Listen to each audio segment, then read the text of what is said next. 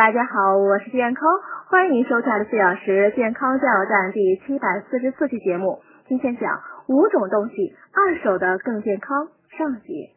不是所有东西都是越新越好，有些东西买二手的会大大降低受有毒物质侵袭的几率，还能节省开支，一举两得。以下这五种生活用品呢，不妨尝试选择二手货。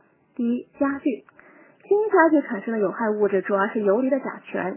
容易让人出现头晕、恶心等不适，甚至会有致癌危险。新家具在使用或空置三到六个月后呢，有害气体基本就会挥发掉。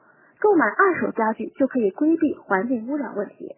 第二，书籍，有些书籍呢使用的不是环保油墨，尤其是一些盗版书，油墨其实既具有皮肤刺激性和毒性，油墨里含铅会削弱人体免疫力。二手书籍呢不会有上述担心。随着时间推移，有害物质会逐渐消失。